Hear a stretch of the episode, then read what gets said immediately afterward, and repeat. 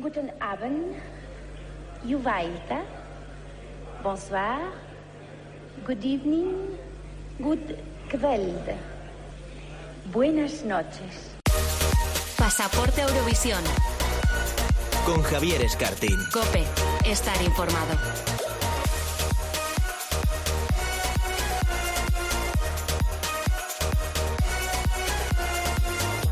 ¿Qué tal? Muy buenas a todos, bienvenidos, bienvenidas a Pasaporte a Eurovisión, el primer programa dedicado al festival en una radio generalista. Estamos ya en época de preselecciones, casi todos los países están ya desvelando sus planes para Rotterdam 2021 y aquí estamos nosotros para ir comentando las novedades de esta carrera hacia el festival de mayo. ¿Qué nos parece ese bombazo que es Discotech de The Roop? ¿Y cómo reaccionamos ante el Monument de Keino o la regresión al Flash Dance de Rayleigh? En fin, de todo esto vamos a hablar ahora mismo con César y Oscar, tenemos muchas ganas, pero también junto a Iván Iñarra vamos a seguir descubriendo a esos artistas que estuvieron a punto de representar a España en Eurovisión y con Dani Márquez hablaremos de coristas que acabaron siendo personajes muy principales en el festival. Y hablando de personas muy principales, hoy en Pasaporte Eurovisión vamos a tener el placer de hablar con Mercedes Balimaña. ¿Que no sabes quién es Mercedes? ¿Y si te digo que es una ganadora de Eurovisión? ¿Y si te digo que es la persona que más veces ha representado a España en el certamen? ¿Cómo te quedas? Bueno, pues ojo a los secretos y sobre todo a las vivencias que nos va a contar Mercedes en una charla muy divertida. No esperamos más, comienza aquí Pasaporte Eurovisión.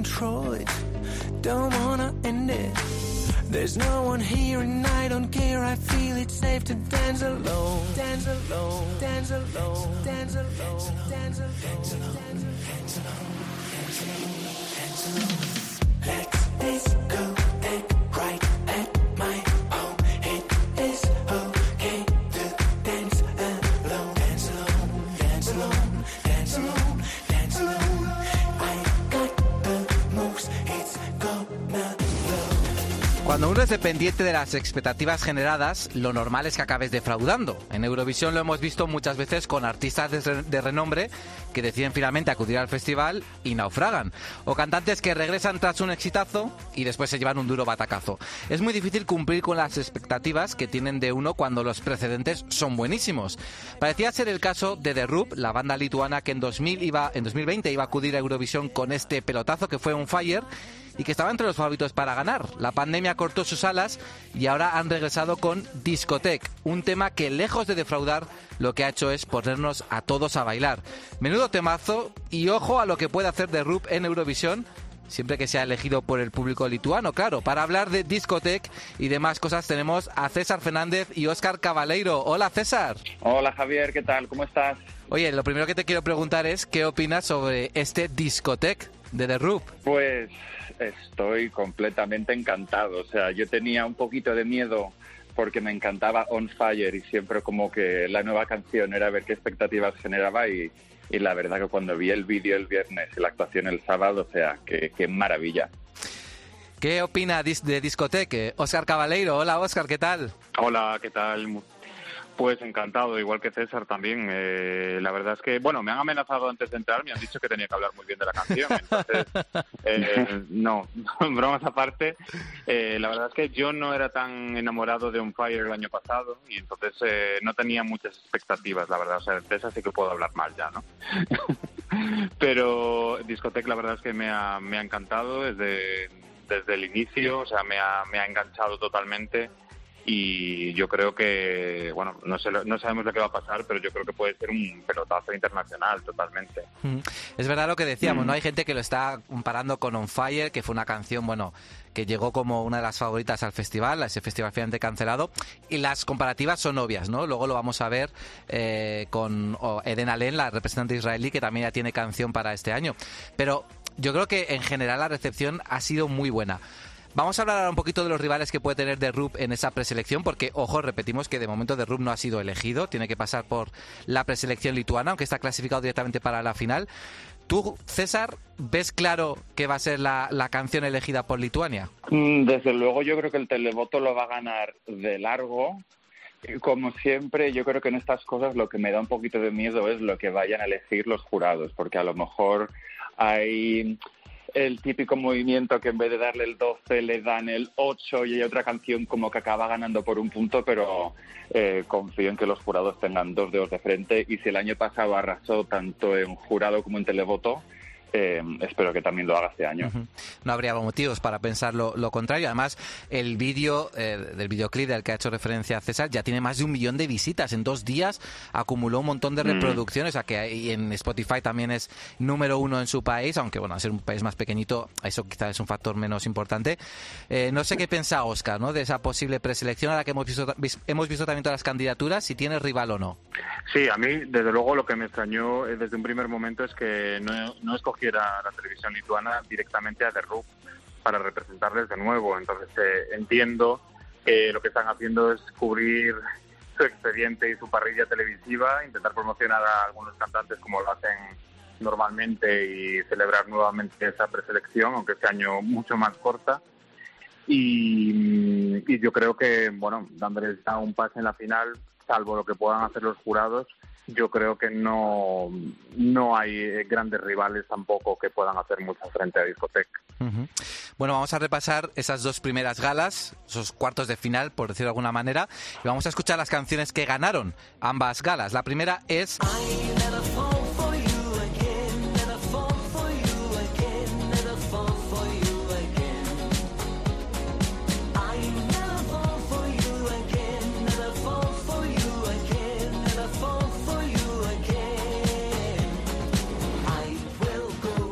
Es una canción, pues decirlo de alguna manera, simpática, ¿no, César?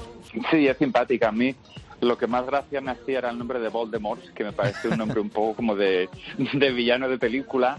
Y bueno, este chico es de origen letón y cuando estaba viendo la actuación me recordaba un poquito como la versión 2021 de Cake to Bake. No sé si tuviste un poquito también mm, como esa misma imagen.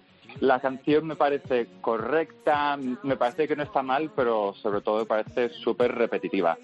Y cabe recordar de esta canción también que mm, se ganó el jurado, que me pareció una cosa bastante extraña, pero en el televoto quedó sexta. y aún así consiguió ganar la, primera semifinal. Sí, creo que fue una, gala un poco rara, ¿no? Donde hubo mucha disparidad entre lo que opinaba el jurado y lo que opinaba el telemoto. ¿Qué opina eh, Oscar de esta canción?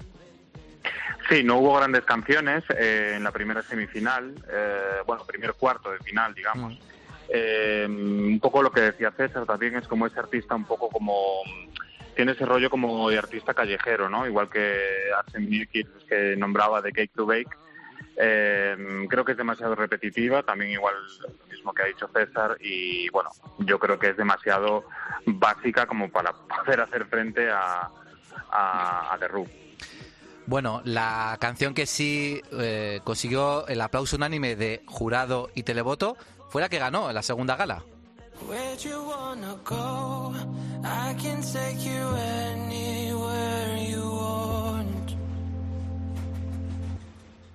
Freedom isn't far, we'll get there with my car. Don't tell me that we can. Where you wanna go,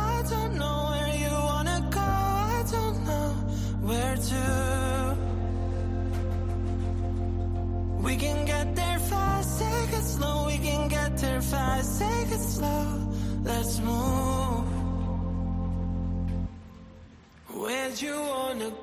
Bueno, esto se llama Where You Wanna Go, lo canta Jebrasi.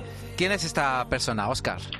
Pues eh, es un artista bastante desconocido, al, menos para el público eurovisivo. Eh, creo que es la primera vez que se presenta en la preselección para, para Eurovisión por Lituania. Y pues lo que decíamos, ha logrado el 12 del jurado y el 12 del televoto en una segunda gala que a nivel de canciones fue un poco mejor que la primera. y la verdad es que hay que decir que Lituania siempre ha escogido un montón de baladas a lo largo de su historia eh, en Eurovisión. Entonces eh, no sorprende tampoco que haya que haya gustado porque es una balada que es sencilla pero está muy bien cantada y bueno yo creo que podremos verlo si de no ganar podremos verlo en futuras ocasiones en, en esta preselección lituana de Brasil. Casi podríamos decir que se ha convertido un poco en la alternativa de Rub. Por ejemplo, en el orden de actuación de la semifinal de este sábado sale el último, ¿no? que eso siempre genera un poco más de, expectación. ¿Qué opina César de esta canción? Pues creo que del resto de, candidaturas, aparte de Rub, es la única que le puede hacer un poquito de sombra en la final, sobre todo con los jurados, que es lo único que me da eh, un pelín de miedo. Como tema me parece que está súper bien construido, me gusta mucho también el sonido, el sonido electrónico que tiene, pero el único pero que le voy a poner a esta canción es que me parece que es un poco continuista con respecto a Arcade, que es la que ganó mm. eh, con Duncan Lawrence. Hasta él se parece un poco físicamente, hasta el estilismo era un poco un estilismo que podría llevar Duncan Lawrence, y como ya sabemos un poco, repetir la fórmula del ganador nunca sale bien, y creo que eso le podría pasar a él, pero vamos, desde luego, si, si no gana este año, seguramente se presentará en el 22, en el 23, en el 24 y en todos los años por, por haber. Bueno, yo de la preselección de Lituania también rescato mucho una canción que me gusta que se llama Shadows, que la canta Milita, que bueno, la verdad es que en la primera semifinal quedó como tercera o cuarta, a ver si con, en las semifinales tiene un poquito más de suerte y veremos si, finalmente, si finalmente los lituanos pues no se vuelven locos, más de lo que acostumbran a enseñarnos en sus preselecciones y eligen a Ander ¿eh? como su representante en esa final que se celebrará dentro de dos semanas. Y este sábado, antes, se va a celebrar la semifinal. Y quien ya tiene billete asegurado para Rotterdam y canción elegida es la israelí Eden Allen.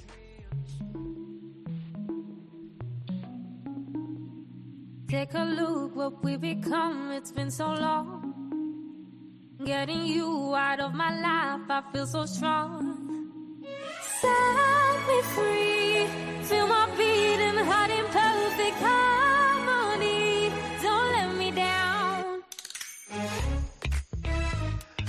Bueno, eh, no fue una preselección como tal, fue más bien un programa de videoclips, pero el público israelí ha elegido que esta canción, Set Me Free, sea la elegida de las tres opciones que tenían, será la que finalmente acuda a eh, Rotterdam este próximo mes de mayo. A ver, todo, eh, Oscar y César optaron por Lara Love, aunque creo que luego hubo transfugismo y César apostaba más por Ulala, que tampoco fue elegida. ¿Qué opinas de, la elección israelí, César? Pues nada, lo primero, Javier, darte la enhorabuena, ¿eh? porque Oscar y yo tuvimos un ojo malísimo en el último programa intentando aceptar cuál ganaba. Yo tampoco me creía eh, que Set Me Free iba a ser elegida, pues fue todo un sorpresón, ¿eh? era la, la menos favorita de todas. Sí, no, desde luego. Yo creo que incluso a ella se le veía en la cara como el shock cuando ganó Set Me Free.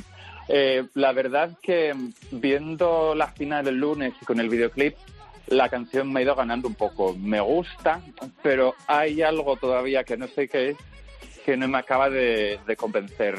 Y lo que me parece más raro de todo es que hayan votado en base a un videoclip en vez de en base a una actuación, porque claro, de lo que sea el videoclip a lo que puedo ser luego una actuación, no sé, me parece un movimiento un poquito, un poquito peligroso.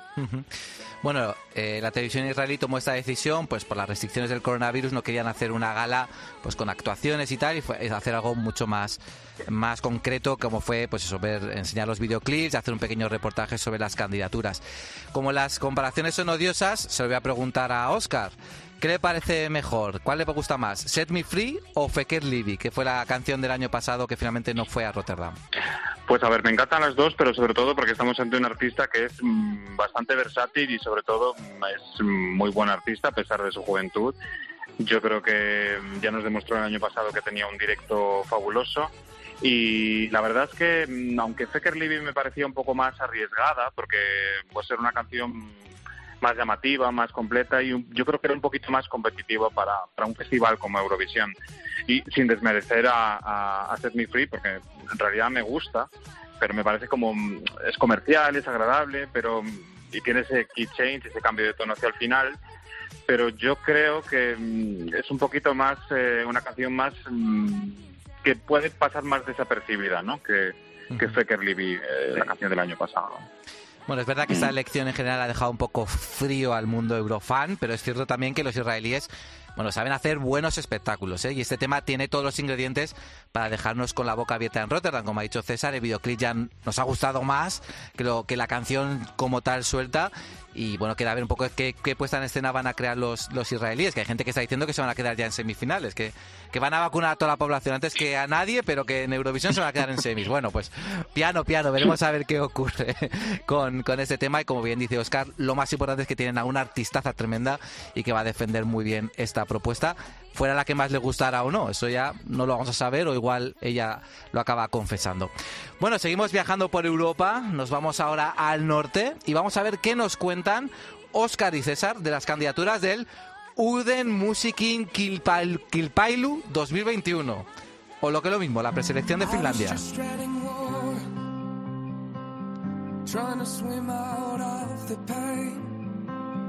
Looking over my shoulder to outrun a hurricane. And every time I try to breathe, it only took my breath away. Always one step away, yeah, from the fall.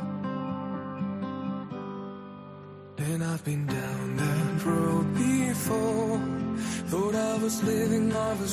Bueno, esta voz que nos encandila a Oscar y a mí es la de Axel. El mundo eurofan lo recuerda porque fue el ganador de, del UMK del año pasado frente a la favoritísima Chicholina. Y eso también por cierto le ha generado mucho hater ¿eh? al pobre al pobre Axel. Y aquí está de nuevo porque dijo que no iba a participar, pero de repente fue uno de los nombres ¿no? Eh, anunciados por la televisión finlandesa para competir este año de nuevo por el billete para Eurovisión. Como sé que a Oscar le gusta mucho, voy a dejar que sea él el primero que opine de esta nueva propuesta que se llama Heart. Pues la verdad es que, como decías, yo era muy fan de Looking Back el año pasado, eh, con pronóstico, y tampoco había prestado mucha atención a su canción antes de, que luego resultase ser la ganadora. Entonces, este año sí que ya pues eh, intenté fijarme más un poco en, en Heart y la verdad es que creo que lo que más me gusta de él es su manera de cantar realmente, porque em, luego cuando, cuando ves su imagen no es que sea muy expresivo, pero al escucharlo mm, tiene como esa, esa, esa magia, es como algo envolvente, ¿no? Entonces, es verdad que Axel dice que ahora se siente más preparado para representar a su país, porque el año pasado le pilló por sorpresa al ganar eh, UMK y aparte de que él ya había salido de un concurso, de un talent show de La Voz en Finlandia, eh, donde había quedado en segundo lugar, pues veremos a ver qué pasa este año. Decir de Heart que es una balada que habla del dolor y que, que cualquier persona puede sufrir por dentro, aunque por fuera parezca que esté feliz, que es algo que seguro van a tener en cuenta el público sobre todo con pues con los tiempos que corren no es oportuna en ese caso.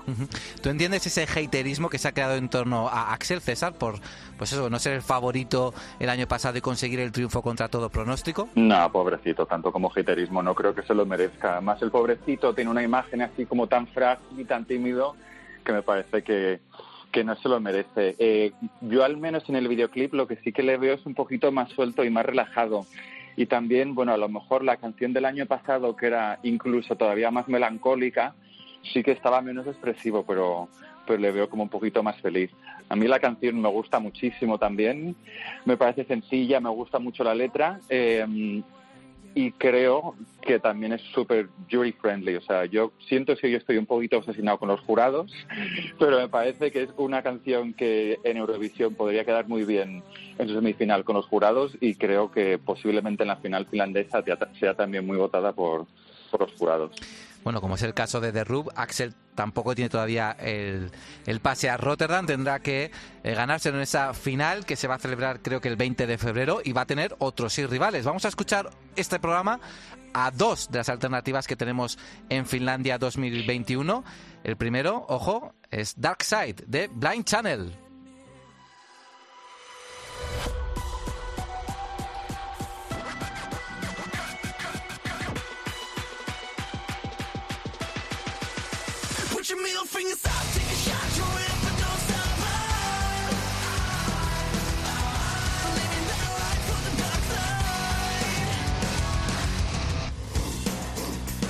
Bueno, la verdad es que el cambio de registro es notable, ¿eh? de pasar de Axel a Blind Channel. ¿Quiénes son ellos, César? Bueno, pues son una banda finlandesa que lleva tocando juntos más de siete años. Tienen algunas canciones en Spotify ya con más de 8 millones de, eh, de streams y han sido un poco como una sorpresa que se presenten al UMK de este año. Este género es un género que nunca puede faltar en una buena final de un país nórdico y a mí una cosa que me parece muy graciosa es que ya estamos reivindicando el sonido nu metal, el sonido Linkin Park que no quiero decir nada, pero tiene casi 20 años, o sea que me hace sentir un pelín, un pelín de ojuno. Bromas aparte, eh, me parece que es la canción con la que Finlandia tiene mejores posibilidades de quedar bien. O sea, es súper reconocible tras la primera escucha. Tiene un estribillo con muchísima fuerza. Y si hay un país al que este género le ha dado suerte y con el que ha quedado bien, siempre han sido ellos. O sea que mucho ojito con, con Blind Channel. Eh, ¿Qué opina Oscar de, esta propuesta finlandesa? Yo creo que es la más transgresora, ¿no? Como dice César. Eh, sí, la verdad es que es eh, muy reconocible que, que, Finlandia esté representada por, un, por este estilo de música y por un grupo como, como Blind Channel. Y es verdad que la gente habla de música heavy, música hard rock, y es verdad que ellos tienen este tipo de canciones y de hecho han participado en uno de los festivales más grandes de, este tipo de música en Alemania, el, el Wacken Opener. Pero es verdad que esta canción no llega a ese estilo tan tan hard, ¿no? Sino que es más una apuesta, mm, es una mezcla de rap, rock, pop, es un poco como, como Linkin Park y esos, y esos grupos de hace 20 años, como decía César. Eh, es apuesta diferente y es verdad que es un tema pues para, para irreverentes, para inconformistas e incluso para negacionistas que están tan de moda ahora mismo en la actualidad. O sea que yo creo que esta puede ser la apuesta de toda la gente. Bueno, bueno, veremos, veremos si Finlandia es un país negacionista. Vamos ahora a escuchar la tercera propuesta.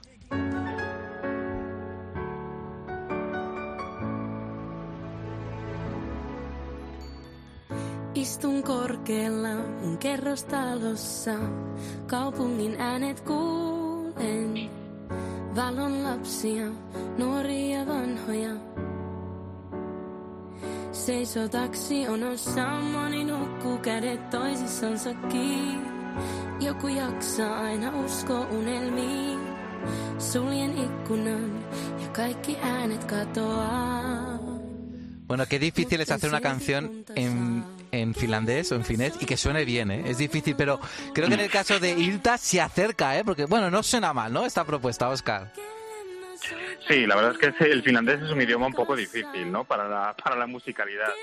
Y por ello, además, Finlandia no, no está representada por una, una canción en finlandés desde el año 2015 desde Aina Mumpita. Eh, y entonces eh, es verdad que esta apuesta es diferente se llama Kelema Soitan, a quien llamaré.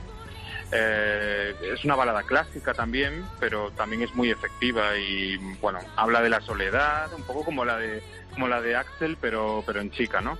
Ella es una, una chica germano-finesa eh, y es una de las más jóvenes, tiene solo 22 años, pero ella es toda una estrella emergente en su país y bueno, yo creo que si lo hace bien en directo es también una de las de las opciones que, que podría ganar en Finlandia.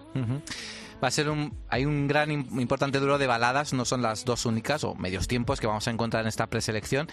Si le pido a César que se quede entre la canción de Axel y de Ilta, ¿por cuál se decantaría?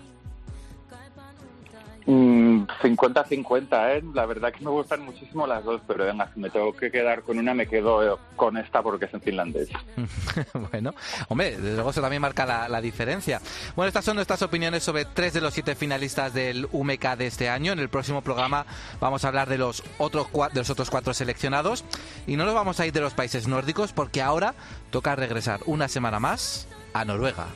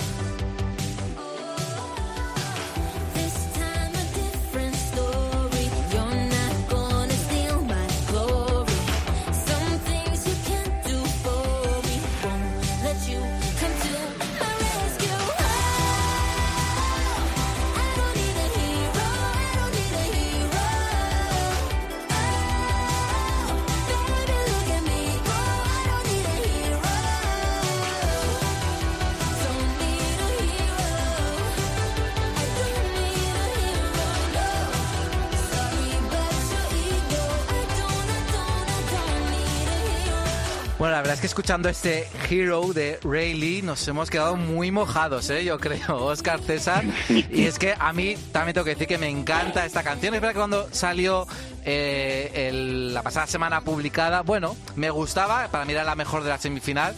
Pero claro, la puesta en escena, ese momento ducha, yo creo que, bueno, ya se ha convertido en una favorita de los Eurofans. ¿Qué te parece a ti, César?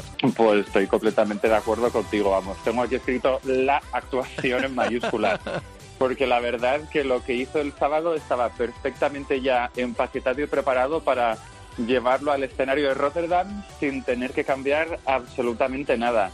Y esos últimos 30 segundos con el agua, la silla, etcétera, o sea, que son súper apoteósicos. Y solo os quiero proponer un pequeño juego. Imaginaros en el momento en el que podamos volver a salir de fiesta y vuelva a haber fiestas de Eurovisión, toda la gente volviéndose loca intentando encontrar una silla y dos hielos para recrear esta, esta canción de Rayleigh. O sea, se ha convertido ya eh, en un clásico como lo es Maru o como es cualquier actuación de estas con, con un gimmick tremendo, o sea, Rayleigh Eurovisión. totalmente, totalmente. Bueno, estamos entregadísimos. Oye, pero Oscar, ¿quién es Rayleigh? Por si alguien no la, todavía no la conoce. Bueno, Rayleigh eh, saltó a la fama el año pasado en, Melody Grand Prix porque también participó con otra de las canciones que fue de las más famosas, con, con Wild, que en aquel caso pues tenía eh, muchísimas influencias étnicas, era más como, como fuego, ¿no? De Lenny Fureira.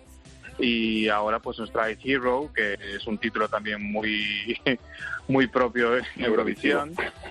Sí, muy eurovisivo y que además, em, bueno, pues nos trae todas esas reminiscencias a Flashdance. Aunque he de decir que este tipo de canción ya lo llevaron a Melody Festival en también eh, Hannah Lindblad con el tema Goosebumps, que era una canción muy parecida, pero bueno, con otra puesta en escena diferente y la verdad es que la de Rayleigh fue eh, muy sorprendente, era la gran favorita en las casas de apuestas y al final pues consiguió el pase directo a la semifinal, ¿no? O a la final. Ahora, la final, la final, la final, sí, sí. A la final, eso es. Bueno, la verdad es que la preselección noruega se está cogiendo mucha temperatura porque además en la primera semifinal que se celebró hace dos semanas participaron bueno, los, los vigentes ganadores, eh, porque es verdad que, bueno, eh, por lo menos los últimos que fueron a Eurovisión, ¿no? Si excluimos la edición de 2020, un grupo también muy querido entre, entre los eurofans, y ojo porque su retorno también ha dejado buen sabor de boca. Hablamos de Keino.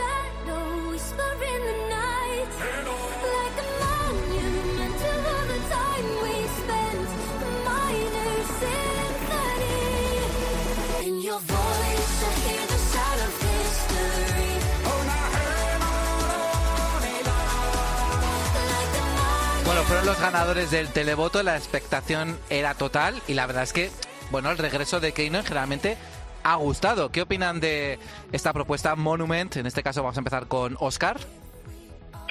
Bueno, pues yo creo que es una canción que puede gustar otra vez a un gran tipo de público. Eh, recuerda un poquito a la canción de hace dos años, a Spirit in the Sky, pero yo, para mi gusto, creo que es un poquito menos hortera que aquella.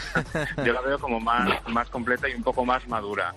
Eh, desde luego, para mí, lo, que, lo más importante de Monument, eh, para mí ha vuelto a ser el directazo de, la, de solista femenina, de Alexandra Rotan, porque la verdad es que rara vez, o sea, casi nunca falla una nota.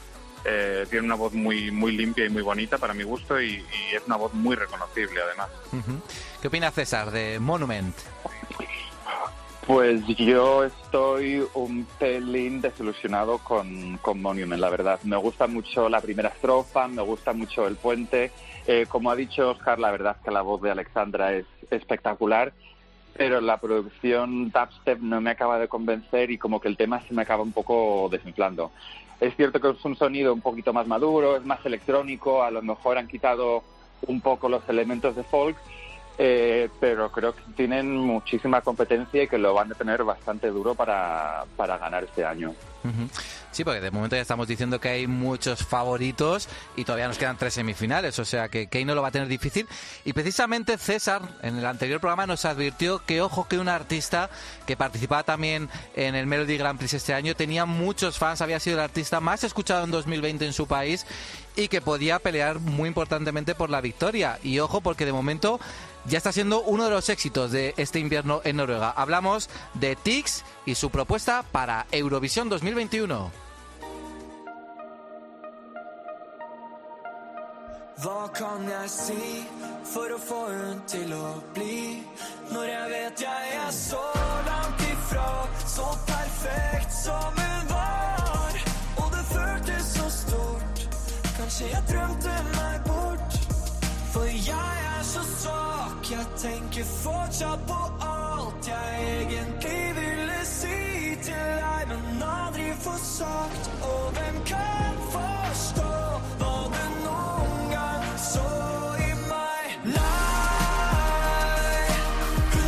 Porque mucho Rayleigh, mucho Keino, pero el que ha saltado Spotify Noruega y se ha quedado en el puesto número 2 de, de las canciones más escuchadas ha sido precisamente Tix, ¿verdad César?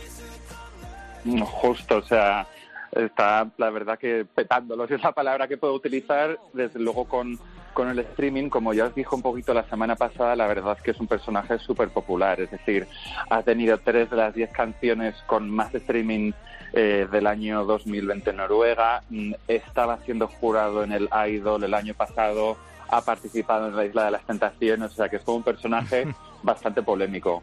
Viendo la actuación, no sé si os daba un poquito a vosotros también la sensación como si estuviese viendo Eurovision Fire Saga, que era como algo que podía haber salido perfectamente en la película entre Will Farrell y cualquier otro personaje, porque era todo como tan llevado al extremo eh, que no sé, que era, que era muy, muy, muy bizarro. Hombre, es que... Noruega también hay que decir que, que siempre suele tener en sus finales un, o sea, al menos una canción un poquito de este estilo que podemos denominar un poco como, como de broma, que suele tener muchísimo éxito en las listas, pero que luego nunca se atreven a mandar al festival. Y es un poquito, pues, por poner ejemplo, algo que suele pasar en Suecia con Samir y Víctor, que son muy populares, pero yo creo que luego a la hora de la verdad siempre acaban como dando el pasito atrás y, y mandando otra cosa. Hombre, yo llevo, yo llevo dos semanas deseando escuchar el análisis del vestuario a, a Oscar Cabaleiro. Así que, Oscar, los micrófonos son todos tuyos. Adelante.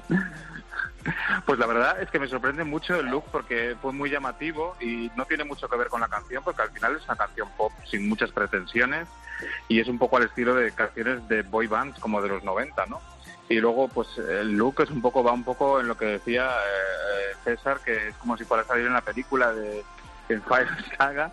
Es, un- es algo que ya está bastante visto también, el tema de ángeles y demonios, eh, pues ya lo hemos visto con Azerbaiyán 2008, lo hemos visto con Serbia 2013, salvando las distancias, pero al final pues se representa un poco la temática de la canción, que bueno, pues habla de que el cantante se encuentra en esa oscuridad, y que viene un amor para rescatarle y llevarle por el buen camino, por eso esa puesta en escena. Luego decir también que la canción está íntegramente en Noruega, en noruego, perdón, que bueno, es algo que no suelen seleccionar mucho los países nórdicos, una canción en su idioma, igual que hemos dicho con Finlandia, eh, pues Noruega nos coge una canción en noruego desde el año 2006 con Alve Dansen. Entonces, bueno, muy llamativo, eh, mucho mucha aceptación en las redes y en Spotify. Además, él también ha sido compositor, eh, productor musical para alguna canción de, creo que para Florida o para Ava Max. O sea, que tiene como muchas cosas, pero veremos luego si, si se queda en menos en la final. Bueno, sobre el, sobre el idioma de la canción, he leído por ahí que creo que Tix ha anunciado que en caso de ganar iría en inglés a Eurovisión. O sea que. Pero bueno, vamos a ver Sí. qué ocurre porque queda todavía mm, tres semifinales. Y vamos a escuchar la última propuesta que de momento está clasificada para la final.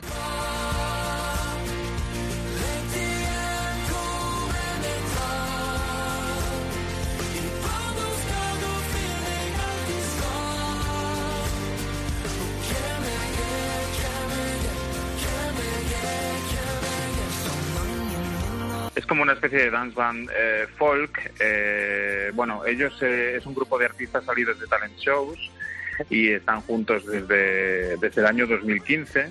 Han cosechado algunos, algunos éxitos y eh, entre ellos pues hay un cantante que ya participó en Melody Grand Prix en el año 2012 con Make It Better, que es Tommy Fredba.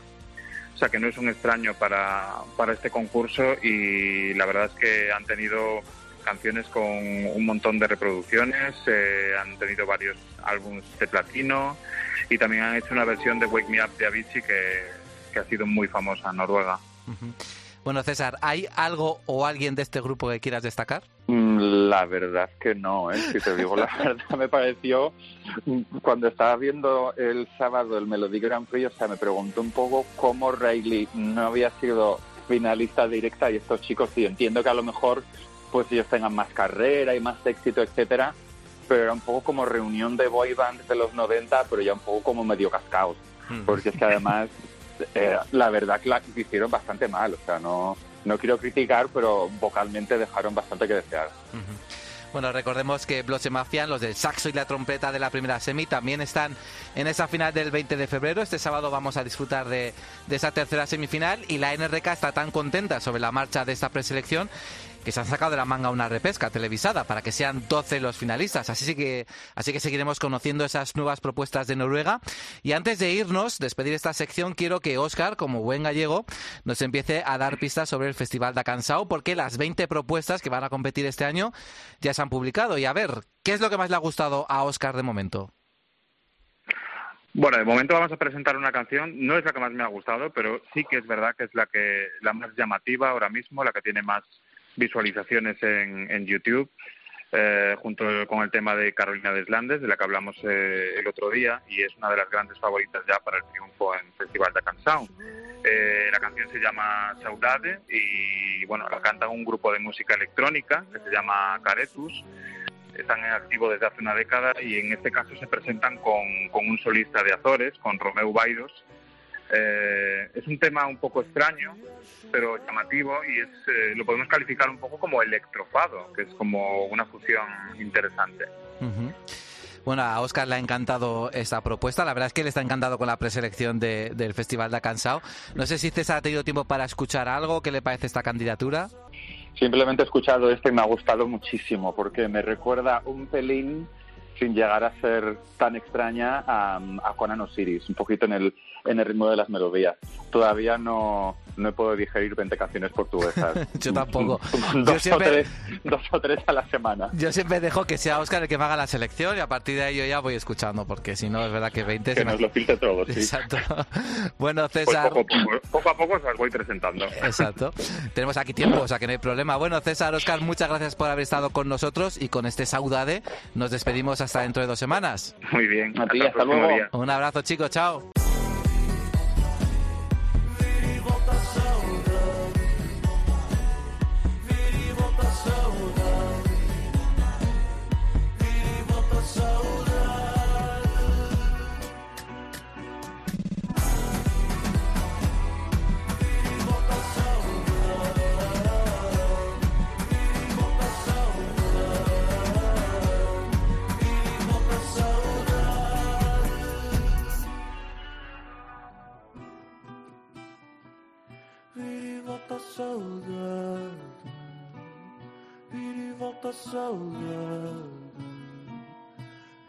Volta Pasaporte Eurovisión. Con Javier Escartín. Cope. Estar informado. Bueno, llevamos ya dos episodios descubriendo candidaturas y artistas que estuvieron en la mesa de televisión española para representarnos en aquella travesía de 23 años que transcurrieron entre el 76 y el 99, cuando todas las decisiones fueron realizadas de manera interna al 100%. Bueno, todas, menos las finalmente elegidas, acabaron en el cajón del olvido y desde Pasaporte Eurovisión seguimos investigando para dar a conocer aquellas alternativas bueno, y jugar también a discernir si nos hubiera ido mejor, peor, igual. Así que nuevamente arrancamos nuestra particular máquina del tiempo y le preguntamos a Iván Iñarra si tiene a mano la llave para abrir ese cajón secreto que tantas sorpresas nos ha traído hasta ahora. Muy buenas, Iván. Muy buenas, Javi, compañeros de podcast, oyentes, eurofans. Aquí me tienes llave en ristre y máquina con la ITV superada, lista para un nuevo viaje. Que si mal no recuerdo, nos habíamos detenido en 1986. Exacto, pero antes de poner la máquina a, carburar, tengo que compartir que en nuestro anterior viaje causaron sensación en las redes bueno, los descubrimientos que hicimos, ¿no? Como los de Alaska, Gabinete Caligari, u Ole Ole, pero a mí me habían dicho que precisamente en el 86 Mecano también había estado entre las candidaturas propuestas para ir a Eurovisión con ni más ni menos que Hijo de la Luna.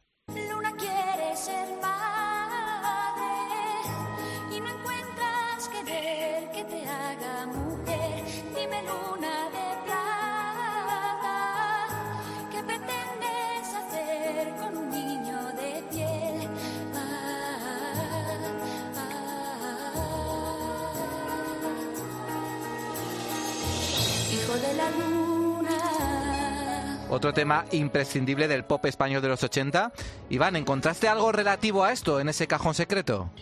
Pues mira, Javi, efectivamente este es uno de los grandes misterios nunca resueltos de la historia de estas elecciones internas. Así que vamos a aportar todas las certezas que tenemos y vamos a ver a dónde llegamos. Como siempre, empezamos por el contexto, muy importante porque mucha gente lo refuta argumentando que cómo se iban a presentar si eran ya súper famosos y de éxito.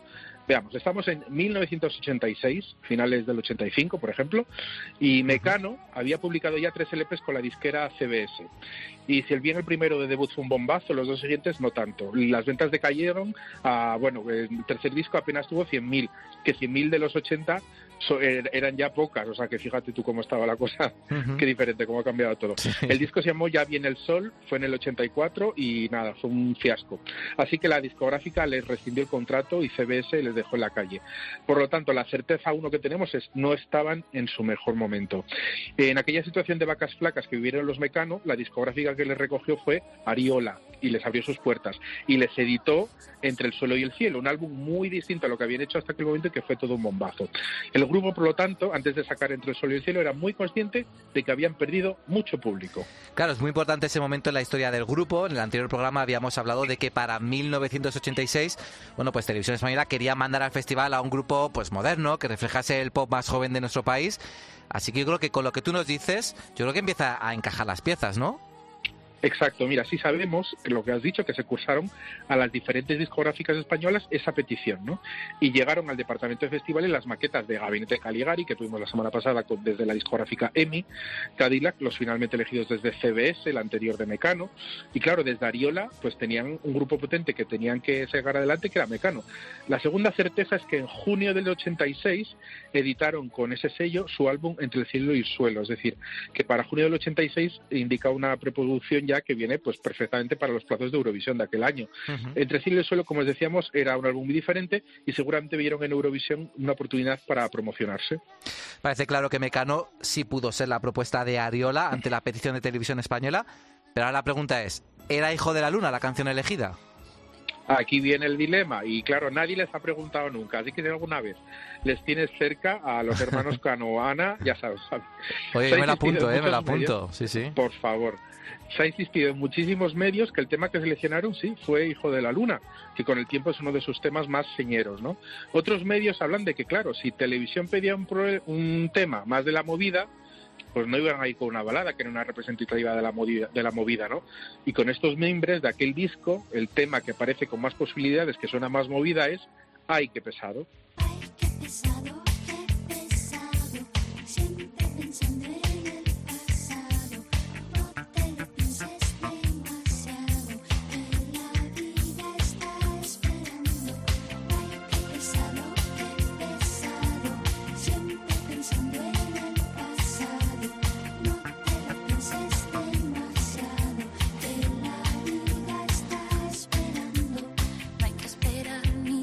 Suena más ochentero, desde luego, y no hubiera desentonado en el festival, pero claro, a ver, tampoco es tan icónica como Hijo de la Luna. Ahí está la cuestión, que quizás la leyenda se ha construido en base al fenómeno que fue Hijo de la Luna, que incluso en Francia es todo un exitazo. A mí realmente la que me hubiera encajado por duración era la otra balada importante del disco, que era Me cuesta tanto olvidarte, que es la única del álbum además inferior a tres minutos. algo también a tener en cuenta. El caso es que al final CBS, su anterior discográfica, se llevó el gato al agua con Cadillac, decisión que sigue sorprendiendo a todo el mundo, claro. Bueno, seguro que a nuestros oyentes les encanta, como a mí, estas pequeñas historias desconocidas de Eurovisión. Y tras esta necesaria parada técnica para hablar de Mecano, ¿a dónde nos llevas ahora con la máquina? ¿Qué más archivos ocultos has encontrado allí? A ver, hemos dejado el, listón muy alto, ¿eh? la verdad. Así que va a ser difícil sorprender a partir de ahora a nuestros oyentes. Y es que encima, después de la elección de Cadillac, que en lo que hubiera sido una elección de un grupo señero de la movida, pues se percibió un creciente desinterés de grandes nombres de la industria en enviar temas para Eurovisión. Así, por ejemplo, para el año siguiente, el 87, en el cajón, encontramos, pues bueno, el nombre que quedó después de la elegida, pues a mi paisana asturiana, Rosa María Lobo, que ya había estado en las preselecciones de los 70, candidata en el 81, como ya citamos aquí con Dame tu amor, y esta vez se asegura que desde Televisión Española le dijeron que estaba seleccionada para ir con una canción llamada Telegrama a la Paz.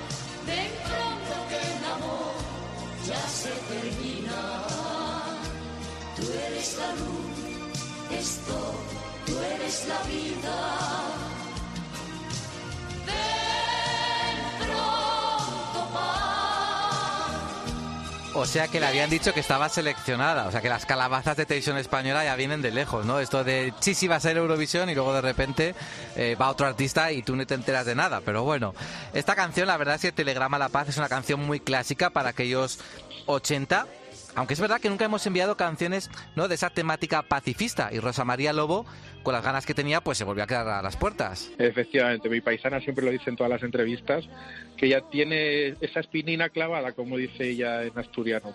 Pues bueno, el tema se envió a televisión, cayó muy bien en el comité de selección, pero bueno, hubo un cruce de llamadas, algunos intereses, y finalmente la elegida fue la padrinadísima Patricia Kraus, claro, con la prescindibilísima No está solo. Rosa María Lobo totaliza cuatro candidaturas fallidas a Eurovisión, aunque sí fue a la OTI en el 79 con Viviré y quedó muy bien.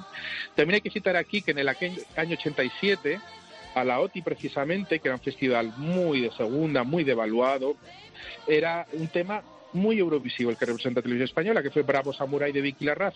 Siempre los eurofans decimos, ¿por qué no fue Eurovisión Vicky Larraz con Bravo Samurai? Bueno, algo pasó aquel año en el departamento de festivales, pero todo salió mal. Y no le podemos echar la culpa a Tony Prieto, ¿no? En este caso. O igual estaba eh, todavía allí ya. no, no, no, no, no, no estaba todavía, no estaba todavía. Al menos parece que en el año 88, bueno, se comenzaron a tomar decisiones de mejor calidad. Sí, la llegada de Pilar Miró, aunque muy breve, en su tenencia de la Dirección General de Televisión Española, sentó directrices más sólidas. De hecho, ya invitó a la década prodigiosa en pleno éxito para Eurovisión 88 y a Alex y Cristina para la OTI.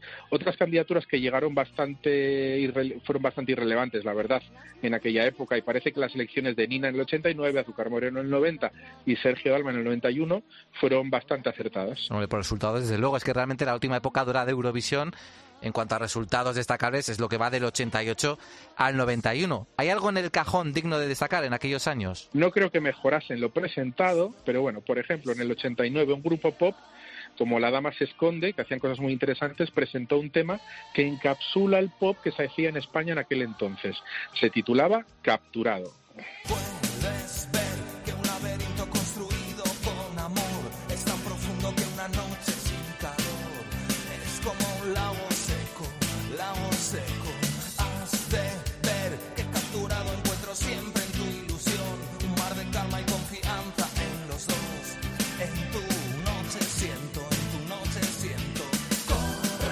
Bueno, suena muy bien este tema, ¿no? Muy ochentero. Exactamente, y seguimos, porque para icono ochentero en España y noventero también, había un grupo de chicos guapos que habían salido de discotecas de Ibiza, lo comía, que también vieron en Eurovisión varias veces una oportunidad, pero nunca fueron elegidos. Por ejemplo, en el año 90 se presentaron con un título muy internacional.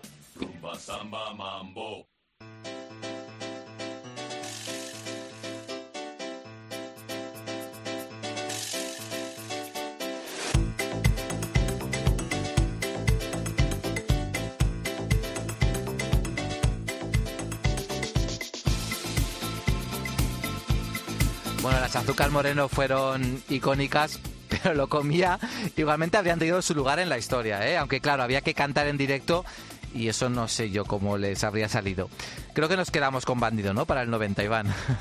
Estoy totalmente de acuerdo contigo. Ahora que se pueden llevar coros o dobles voces pregrabadas, pues Ah, igual es lo, lo comía que estén en el siglo XXI les interesa beber las mieles eurovisivas. Pero bueno, eso de los coros es otra historia.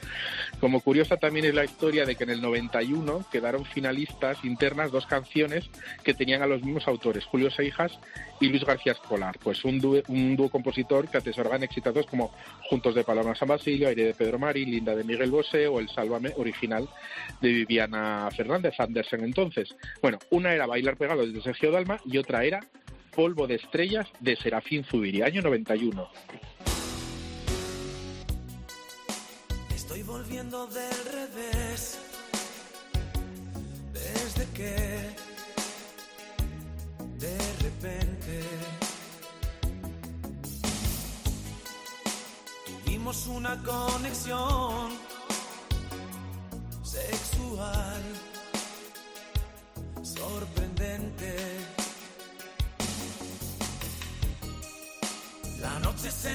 puso a cien. A ver, tiene el corte de bailar pegados, suena bien, pero no es lo mismo. ¿eh? Yo creo que no nos hubiéramos perdonado tener que poner eh, la de Sergio Dalma en esta sección hoy, ¿verdad, Iván? Pues la verdad es que a veces la historia sí se pone de parte y efectivamente pues pocas canciones están en la memoria colectiva como Bailar Pegados.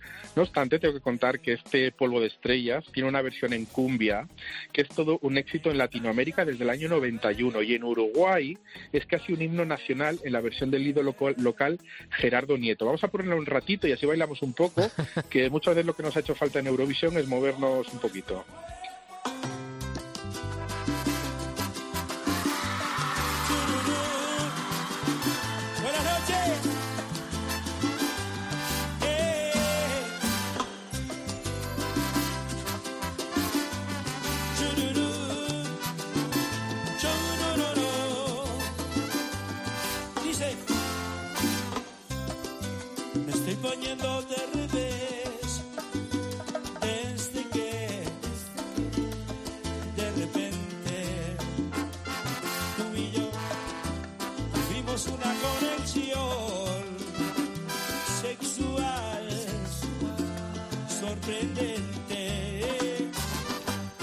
Tengo que decirte, Iván, que aquí estamos en el estudio bailando, nuestro técnico Chechu le encanta, yo estoy aquí moviendo los pies como puedo, y a ti no te imagino bailando, ¿eh? Una cumbia, pero es curioso que una canción de una preselección interna haya tenido vida propia para llegar a ser un éxito, bueno, que en Uruguay todo el mundo pueda tararear. Con Serafín Zubiri llegamos al mítico 92, porque él sí que fue el seleccionado internamente.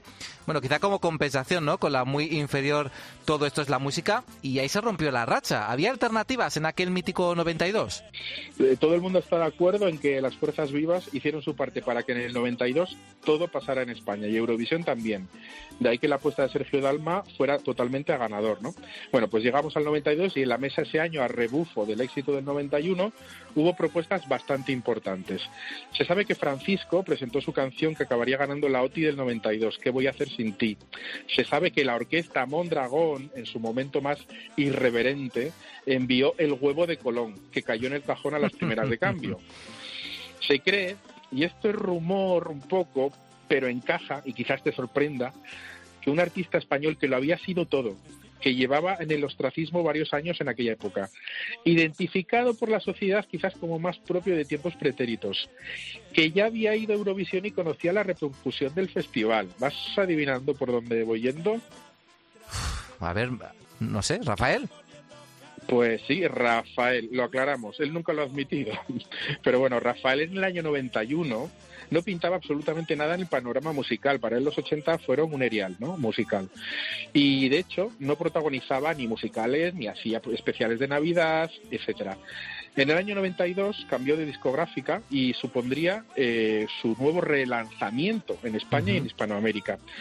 Tenía un nuevo contrato con una subdivisión de Sony llamada Epic y no pudieron incluirle ningún evento del 92, ni participó en ceremonias de clausura, ni de inauguración de nada. Y mira que hubo eventos, ni en la Expo. Así que siempre se dijo que a Televisión Española llegaría una propuesta por parte de la discográfica, porque interesaba que Rafael tuviera un relanzamiento. Y claro, se valoraba pues eh, que el primer tema que publicase desde el año 89, llevaba tres años en el dique seco, fuese con escándalo, el- la canción que sacó en ese 92, quizás más orientada al público latino, fue la que dijeron que podrían enviar a televisión española. La discográfica sí lo valoró, porque Sony seguía esa estrategia en otros países europeos de relanzar a través de Eurovisión artistas que no pasaban por su mejor momento. Lo que pesó finalmente, quizás de cara a la discográfica, fue orientarlo más al, mercado hispanoamericano y Escándalo pues fue todo un exitazo, claro. Siempre hay sorpresas en esta sección. La verdad es que no me quiero imaginar qué escándalo habría sido ver a Rafael por tercera vez en Eurovisión, pero bueno, al final las discográficas son las que muchas veces pues tienen la decisión en sus manos, no solo Televisión Española. Exactamente. Eh, quizás eh, nunca llegó a la mesa, pero sí se sabe por fuentes internas de la discográfica Sony que una de las opciones fue enviar a Rafael a, Eurovisión, que en aquel momento, os lo juro, lo podéis ver en la hemeroteca, era, no es el Rafael que conocemos hoy, icono, etcétera, etcétera. Bueno, antes de apagar la máquina, vamos a finalizar con este 92, porque fue público, ¿no? Lo dijeron ellos mismos, quienes se quedaron a las puertas de ir a Malmo en aquella edición. Otro grupo que por entonces eh, forraba carpetas en toda la geografía española, que recuperaba sonidos rockabilly, mucha estética de gris y también vendía muchísimos discos. En el cajón de aquel 92 se quedaron a puntito los Tennessee con Cristina.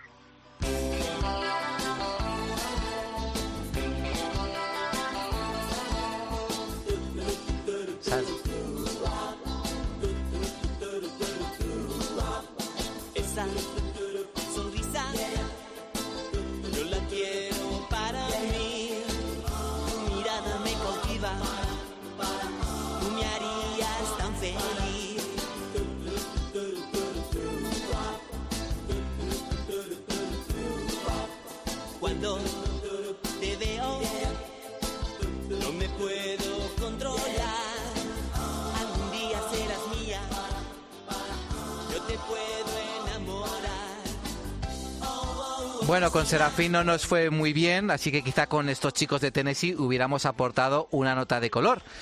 La verdad es que me hubiera gustado más, ¿eh? pero bueno, toca ahora guardar la máquina del tiempo y veremos a dónde nos lleva en su propio viaje la semana que viene. Muchas gracias, Iván, por todo. Pues muchas gracias, Javi, gracias a todos y hasta la próxima. Pasaporte a Eurovisión. Cope, estar informado.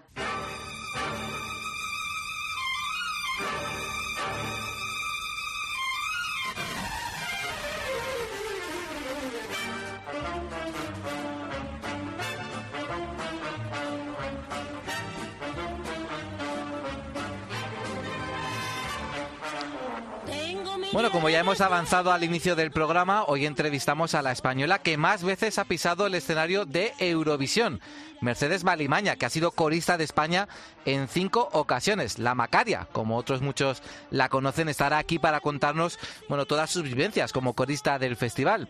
Y creo que Daniel también nos va a hablar de coristas, pero eso mejor que nos lo cuente él mismo. Hola, Dani. Muy buenas, Javier. Hoy vamos a hablar de coristas, ¿no?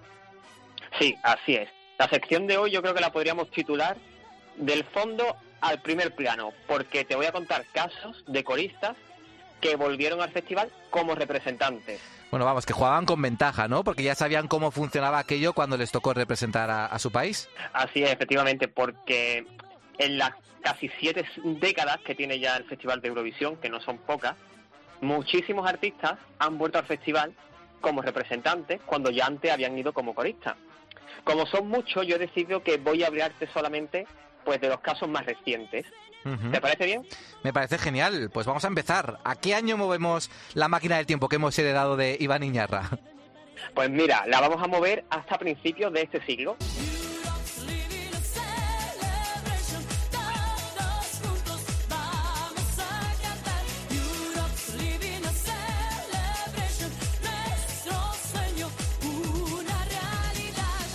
Bueno, qué subidón, ¿no? Así para empezar. Sí, te he querido llevar hasta la actuación de Rosa, porque como muchos ya sabrán, Rosa estuvo acompañada en Eurovisión por algunos de sus compañeros en Operación Triunfo. Pues bueno, pues seis años después, eh, una de estas cantantes que acompañó a Rosa fue al Festival de Eurovisión y lo hizo como representante de Andorra. Seguramente, en cuanto escuchéis su voz angelical de princesa Disney, la vais a reconocer.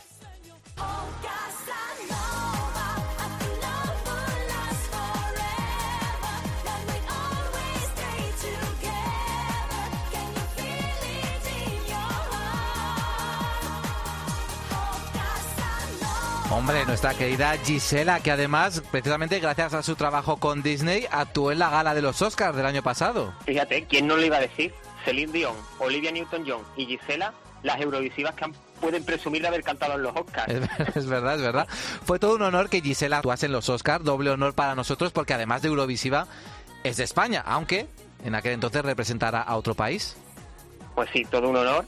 Y por cierto, eh, no es la única española ¿eh? que ha pisado Eurovisión representando a Andorra. Ah, o sea que lo de irse a Andorra no lo inventaron los youtubers. Pues, pues no, pues no. Pero ya de eso hablaré, hablaré otro día. Vale, vale. Ahora vamos a seguir con las coristas y nos vamos a ir hasta un año después desde la participación de Gisela, al 2009.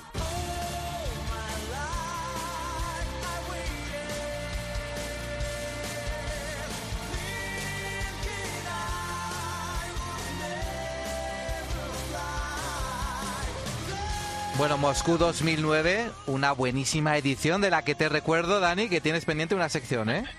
Lo sé, lo sé. Yo veo, veo que al jefe no se le olvida. Nada, nada. Y prometo, prometo que vendrá pronto. Pero por ahora solamente nos vamos a fijar en un aspecto de Moscú 2009, que es que tuvimos a dos artistas con experiencia ya previa como coristas. Uno de ellos es este que escuchamos de fondo, el representante de Bielorrusia, Per Elcimo, y la otra fue Martina Mayerle, que era una de las componentes del grupo de Eslovenia. ¿Y cuándo fueron ellos coristas? Pues mira, en el caso de Per, él lo fue en 2004, cuando fue corista de Alessandra y Constantin.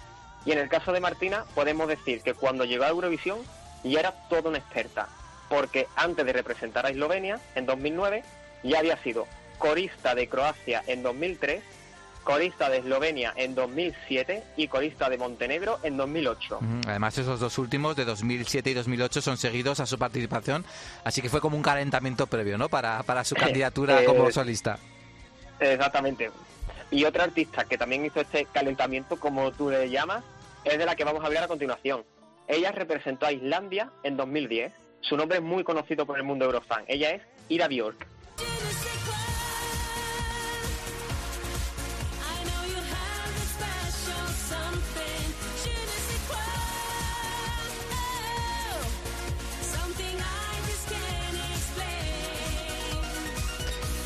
Ay, pobre Gira, que se clasificó en el top 3 de su semifinal y luego se llevó el batacazo en la final y se quedó a las puertas del bottom 5, en fin.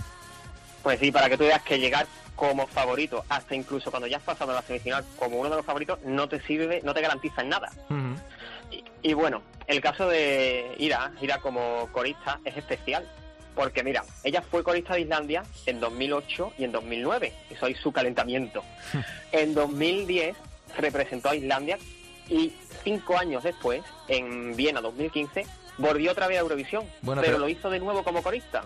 En 2015, ¿no? Y podemos decir que le tiene cogido el gusto a eso de ir a Eurovisión porque en 2019, si no me equivoco, también estuvo en la delegación de Islandia. Pues sí, exactamente. Javi, tú tienes que hacerte un poquito la idea de que la población de Islandia es más o menos la misma de Bilbao. Por lo tanto, por estadística de un año, te toca a ti ir, a- ir a Eurovisión. Claro, si no te toca como cantante, te toca como corista, seguro. Claro, sino como parte de la delegación. Pero bueno, vamos a seguir viendo a más coristas que regresaron como cantantes y ahora nos vamos a ir hasta el año 2011, en el que vimos de nuevo dos caras ya conocidas. Una de ellas es la de la representante de Georgia, que había sido corista el año anterior, y la del dúo Twins, que representaba a Eslovaquia, un país que echamos de menos en Eurovisión. Pues estas gemelas ya habían ido en el año 2008, pero como coristas de República Checa. Yo no sé si Eslovaquia algún día volverá a Eurovisión, ¿eh? Dani, no lo sé. Hombre, yo espero que sí. Ya otro día también hablaremos de países a los que echamos de menos. Sí, yo también, pero vamos a seguir con los coristas antes de que nos vayamos por la rama que nos conocemos. A ver, coristas. Pues 2011. mira, en, en 2011 también tuvimos eh, a una de las eh, en Bosnia-Herzegovina estuvo representada por Dino Merlin. Pues una de sus coristas, Maya Sar, ya tenía experiencia como corista en 2004. Pero es que además yo sé que Maya Sar te va a sonar por esto de que vas a escuchar ahora. Nikad mi nije bilo teže. Ti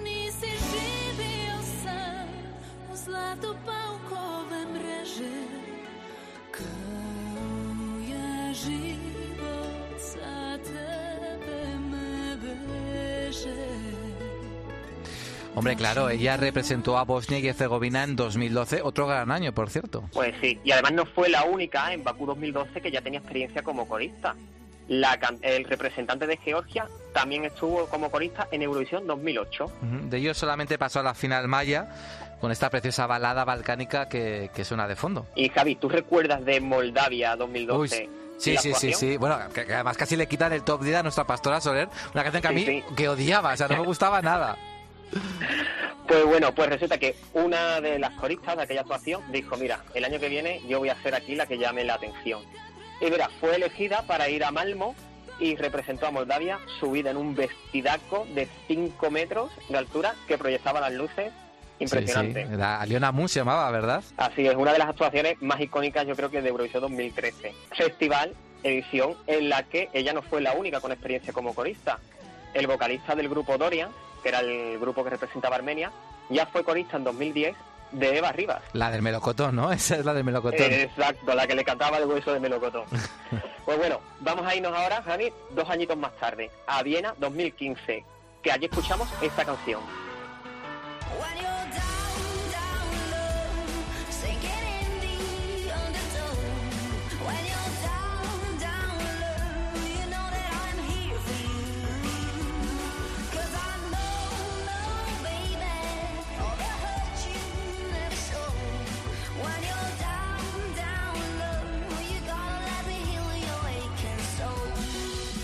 Bueno, bueno, temazo, ¿eh? Este Here For You de Maraya, el dúo esloveno que representó a su país en Eurovisión 2015. Estaban casados ellos, ¿no? Creo. Sí, sí, era un matrimonio, ellos representaron a Eslovenia en 2015, pero solamente escuchamos la voz de ella, porque él estaba al piano.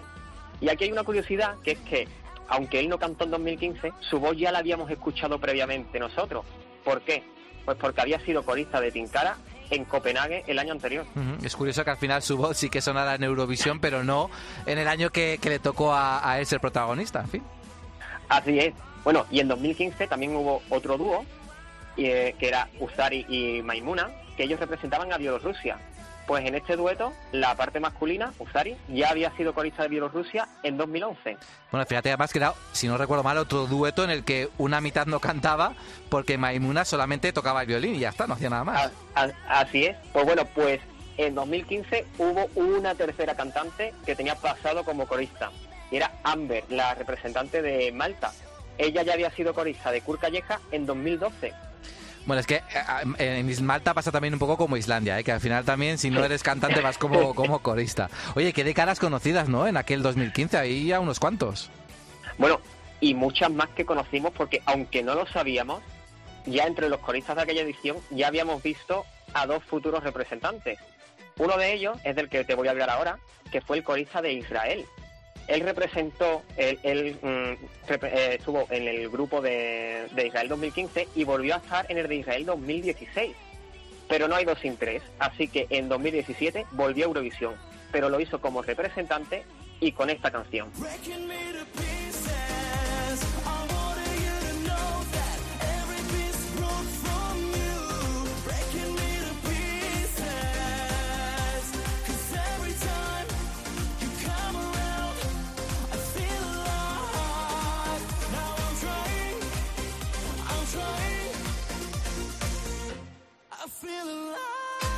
Bueno, Enrique habla muy bien español, ¿eh? Por cierto. Bueno, habla argentino, como él dice. Sí, con acento argentino porque su profesora es, es argentina. Pues bueno, pues Inri no fue el único artista de Eurovisión 2017 que ya tenía una experiencia como corista. La representante de Azerbaiyán, por ejemplo, también había sido corista en el año anterior. Y la de Serbia fue corista en 2011. Y me has dejado ahí con la duda de quién es el otro corista de Eurovisión 2015, además de Enrique, que regresó como, como representante. Bueno, paciencia porque todavía esa artista no participó en 2017. Ah, o al vale, menos vale. como representante. Porque sí estuvo como corista. A ver, dímelo ya, que me tienes con, con la intriga ya. Pues mira, nos vamos a ir hasta el año 2018 a nuestra querida Lisboa. La representante del Reino Unido, Suri, ya tenía experiencia como corista. Había sido corista de Bélgica en 2015 y en 2017. Ay, no sabía qué edad ya, pobrecita Suri. La verdad que cuando por fin consiguió representar a su país en Eurovisión, Bueno, pues todos sabemos que su actuación se vio y que eclipsada por aquel espontáneo que le cogió el micro. Bueno, pero además la terminó la actuación muy bien, no la Sí, quiso repetir. Es verdad. Y se vino, ella se vino arriba y el público la- la- le dio mucho calor en ese momento. Pues bueno, pues además de Suri, otros artistas de Eurovisión 2018 ya tenían pasado como corista. Ellos son Lia, de Eslovenia, que fue corista en 2014.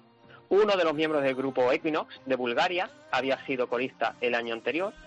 Pero si en Eurovisión 2018 vamos a hablar de un ex corista, al que tenemos que destacar por encima de todos es al representante de Austria, César Samson. Bueno, el ganador de Eurovisión 2018 según el jurado. Luego al juntar el voto del público bajó hasta la tercera posición, que tampoco, tampoco está nada mal, la medalla de bronce. Nada mal. Hombre, yo mm, personalmente yo pienso que su canción era un temazo, él tiene un bozarrón y que si hubiese ganado hubiese sido también un justo vencedor. Y además, César tiene un currículum en Eurovisión de triunfador, porque mira, él fue corista de Bulgaria en 2016, que quedó cuarto. Hombre, para mí la ganadora, ¿eh? Vamos, Love Was a Crime, era mi favorita de ese año. Eso, eso lo sé yo de primera mano, que ese festival lo viví contigo codo con codo en la sala de prensa. Pues bueno, al año siguiente, en 2017, volvió a ser corista de Bulgaria, actuación que se llevó la medalla de plata. Jolín, cuarto puesto en 2016, segundo en 2017, tercero en 2018. Ojo que a la siguiente se lleva, se lleva el oro, ya solo le queda eso. Ojo, ojo, que todo puede pasar. Que él además creo que ha mostrado interés, que quiere volver a Eurovisión. Aunque Mm. sea como compositor, quiere volver. Como te estaba diciendo, vamos a cerrar hablando de, hablando de los artistas de 2020 y 2021 que tenían un pasado como corista. Una de ellas es esta. All of my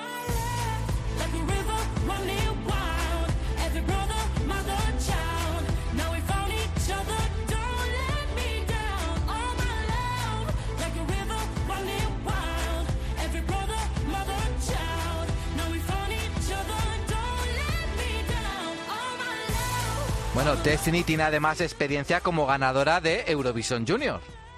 Exacto, mira, este es el mejor ejemplo de lo que tú has dicho antes, de que con Malta pasa como con Islandia. Ella ya tenía experiencia en el Junior y además, antes de ser elegida para representar a Malta en Eurovisión 2020, tuvo la oportunidad de formar parte del coro que acompañaba a la representante de Malta en 2019. Bueno, una pena que no vayamos a ver este temazo que es All My Love sobre el escenario de Eurovisión, pero a ver con qué nos sorprende Destiny en 2021, ¿eh? que yo tengo las expectativas muy altas. Y yo también. Bueno, vamos a seguir con los artistas de 2020 que podrían haber pisado la Eurovisión de... Antiguos escoristas que podrían haber pisado el Festival de Eurovisión 2020. Y algunos de ellos son Vicent Bueno, de Austria, que él fue corista en el año 2017. Basil, de Macedonia del Norte, corista de 2019. eh, actuación que, por cierto, ganó la votación del jurado. Y también lo fue Senilla, del grupo Hurricane, de Serbia, que ella es muy curioso porque ella fue corista de Montenegro en 2015 y el cantante era Nes, que era Anda. su padre. Ah, o sea que al final todo queda en familia, ¿no? Vamos, eh, padre hija. Bueno, por suerte todos esos artistas Pues sí. están confirmados ¿eh? para Eurovisión 2021, todos ellos. Sí, todos ellos están confirmados. Pero en 2020 hubiésemos también tenido de cori- unas ex coristas como representantes de Suecia, el grupo de. Mamas. Ellas acompañaron al cantante sueco John Ludwig en 2019 y habían sido elegidas, habían ganado los Melody Festivalen para representar a Suecia en 2020. Por desgracia para ellas, Suecia ha dicho que no la pueden elegir directamente, que tienen que volver a pasar de nuevo por el Melody Festival. Así que son las únicas de esta lista que por ahora no tienen su plaza en Eurovisión 2021. Bueno, esperemos que tengan muchísima suerte porque el Melody Festival en sueco este año apunta maneras y no lo van a tener nada fácil. Pues no, y además tenemos, yo creo que hablo en general, tenemos muchísimas ganas de Melody Festival ¿eh? y de la y de la temporada de Vamos. preselección. Yo, con esto del COVID que nos ha cancelado el Eurovisión del año pasado, este año parece que la estamos deseando con más ganas. Sí, sí, yo, yo estoy viviendo el Melody Grand Prix de Noruega, vamos, como si fuera la final de, de Eurovisión. Imagínate, imagínate ya el Melody, en fin. Aquí estaremos en Pasaporte a Eurovisión para comentar el Melody y el resto de preselecciones. Pero toca despedirnos hasta dentro de dos semanas, Dani. ¿Cómo lo vamos a hacer? ¿Con un hasta la vista, por ejemplo? Hombre, si es una hasta la vista, tiene que ser del trío de Serbia, la Hurricane, por favor. Que también regresan. Sí, sí, bueno, pues al ritmo de ellas, de Hurricane, nos despedimos, o te despido, hasta dentro de dos semanas. Hasta la vista, Dani. Hasta la vista, Javi.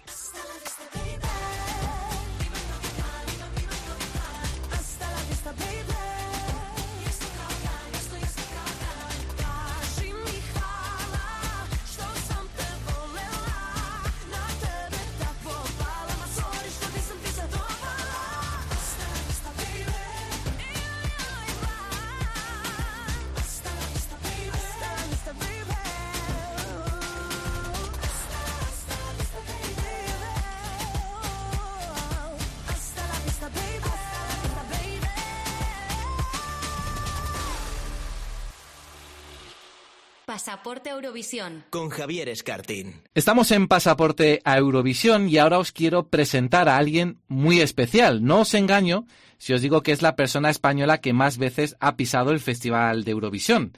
Y no, no estoy hablando ni de Conchita Bautista, ni de Rafael o de Serafín Zubiri. Hablo de alguien que ha estado hasta cinco veces representando a España en Perdona, Eurovisión. Perdona, siete. ¿Siete? Sí, bueno, esta también es la OTI, pero bueno, cinco, seis, siete. La Bu- que más.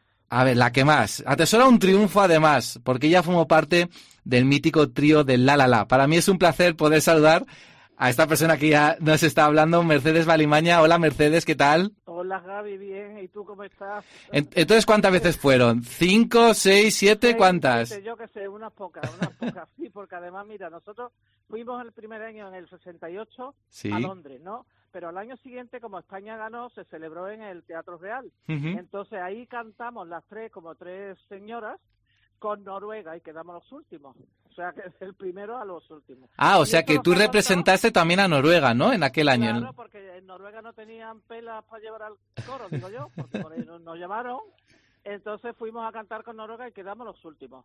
O sea, del primero al último. Pero eso no se recuerda mucho porque incluso nosotros eh, lo, lo teníamos un poco despistado hasta que digo, oye, nosotros fuimos al Teatro Real con Noruega y ya te digo, quedamos los últimos.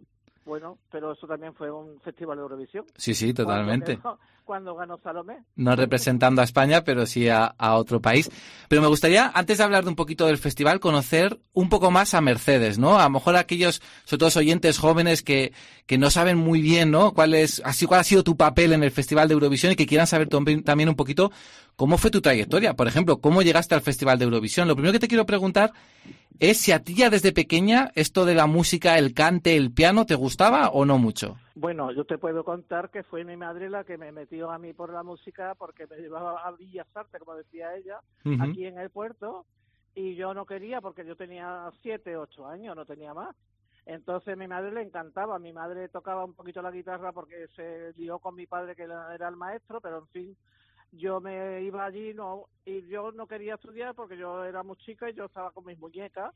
Entonces doña Carmen Utrera y doña Virginia Hernández, que fueron mis, mis primeras profesoras, las más increíbles del mundo, le decían a mi madre, no, no deje la niña, que la niña vale mucho. Y yo que no quería, que no quería, hasta que ya empecé ya con 12 años más o menos, que ya llevaba yo un poquito de, trayectoria, entonces cuando a mí me gustó. Y ahí empecé yo a estudiar de verdad, porque entonces lo cantaba todo de oído. Después de una larga trayectoria de un noviajo de estos de los 14 años y de todas estas cosas, que yo quería, yo a mi padre le dije que me quería ir a Madrid a estudiar. A estudiar Y a, él no le gustaba mucho esa idea, ¿verdad? Lo de Mi que la niña se fuera a Madrid. por aquello, oye, que yo que hace 59 años que yo llegué a Madrid, entonces las niñas no se movían de su casa, bueno, Claro. y prohibido.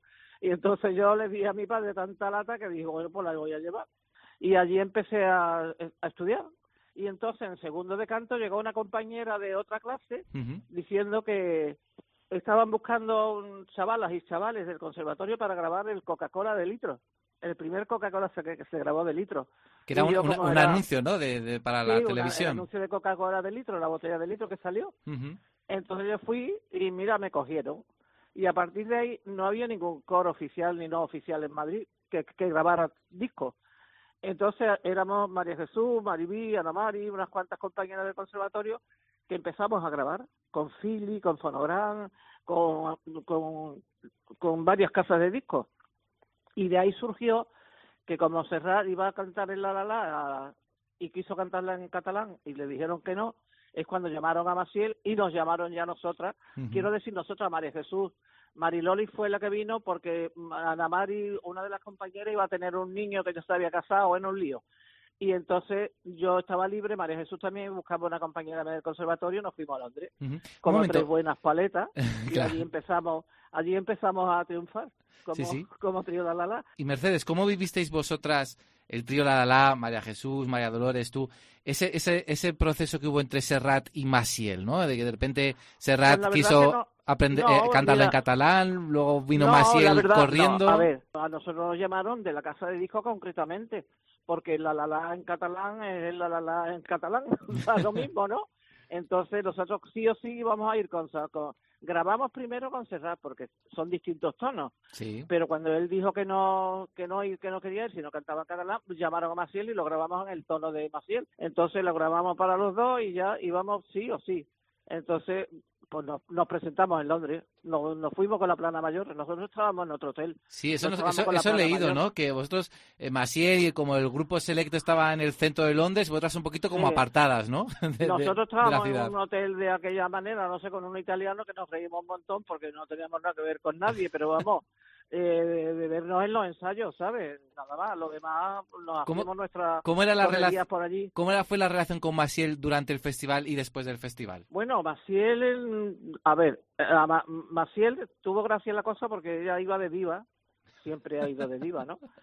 Y nosotros pues íbamos de paleta, como como, como tres chavalas que, que, que estamos en Londres, ahí cantábamos muy bien, por supuestísimo. Eso es, es indudable, ¿no?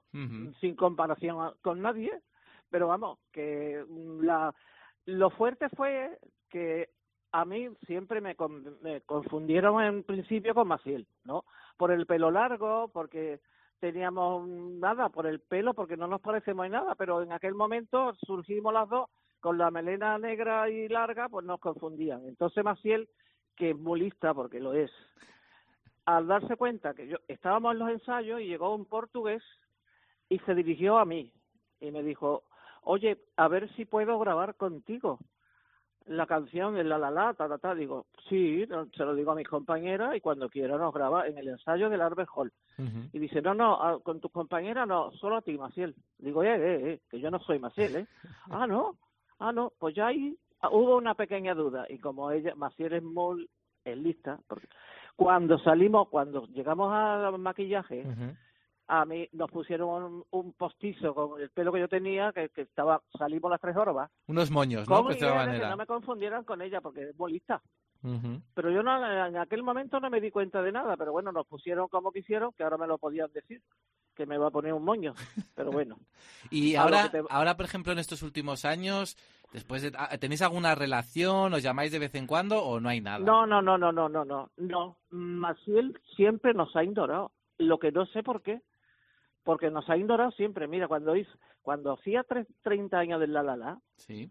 Este, em, el locutor este que era muy conocido en José. María Íñigo.